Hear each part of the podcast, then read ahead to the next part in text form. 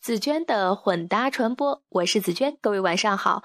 在网上做知识分享已经有一段时间了，那在这段时间里，我不仅收获了很多新朋友，那近来跟几个久未联系的老朋友打电话，他们一开口也提起我在网上的知识分享。朋友就是这样，他总是默默的关注你的一举一动。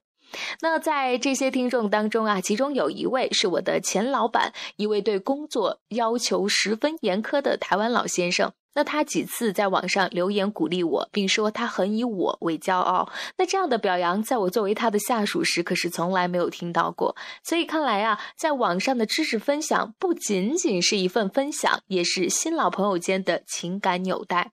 那说起情感纽带，今天我想说说承载了我们很多情感记忆的诺基亚手机。想想看，你我的第一款手机很有可能就是诺基亚。那。我的生活里边曾经有三款诺基亚手机，最老的七幺零零青花系列，还有相对较新的 N 八。那么他们曾经都是，他们曾经啊都是时尚和潮流的象征。可是谁也不能否认的是，智能手机横行霸道的今天呀，他们过时了。那实际上这三款手机也已经在我的生活中被淘汰了。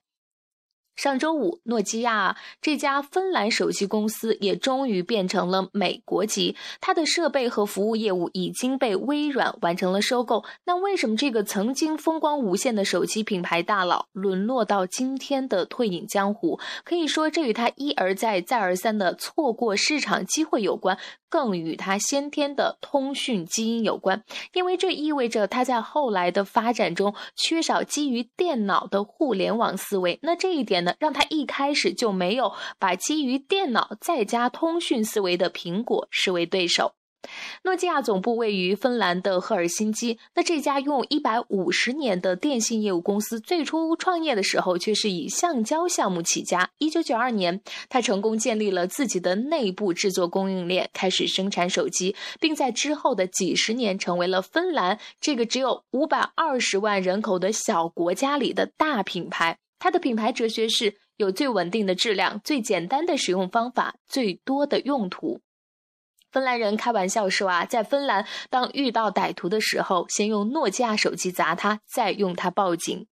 那在手机行业十分落后分散的情况下，诺基亚是第一个放眼全球市场的公司，并建立了良好的营销机制。电影《黑客帝国》里边就有诺基亚手机华丽丽的植入。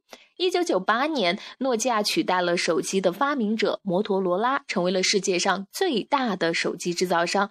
那之后的十年间，诺基亚一直处于它事业的高峰期。你一眨眼的瞬间，就有四部诺基亚手机卖出，成为诺基亚黄金期的经典案例。但是，从二零零四年开始，诺基亚开始经历不同竞争对手的冲击。二零零七年，苹果 iPhone 的出现，对当时还领跑全球手机市场的诺基亚可以说是造成了致命的打击。而有意思的是，智能手机却并不是苹果发明的，在乔布斯的触摸屏手机登顶之前啊。诺基亚实际上已经拥有了全球一半的智能手机市场，但是 iPhone 的出现是确立了另外一种标准。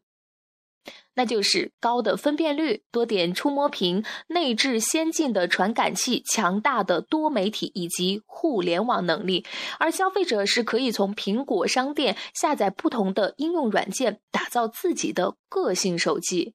那这一点呢，更是将消费者软件应用的生产商和苹果裹挟在了一起，可以说。苹果更像是一个半成品的制造商，它是需要第三方和消费者来共同完成它剩下的生产任务。但是在互联网和信息极大丰富的当下呀，在生产者和消费者之间的信息不对称被打破的情况下，消费者却是从这样的生产任务中找到了无穷的乐趣。那相比之下，比消费者更了解消费者的诺基亚，它始终如一的完善的产品思维。在这样的情况下，却是显得相当的笨拙。那当诺基亚终于意识到了触摸屏手机、智能手机是未来的时候，已经是为时已晚了。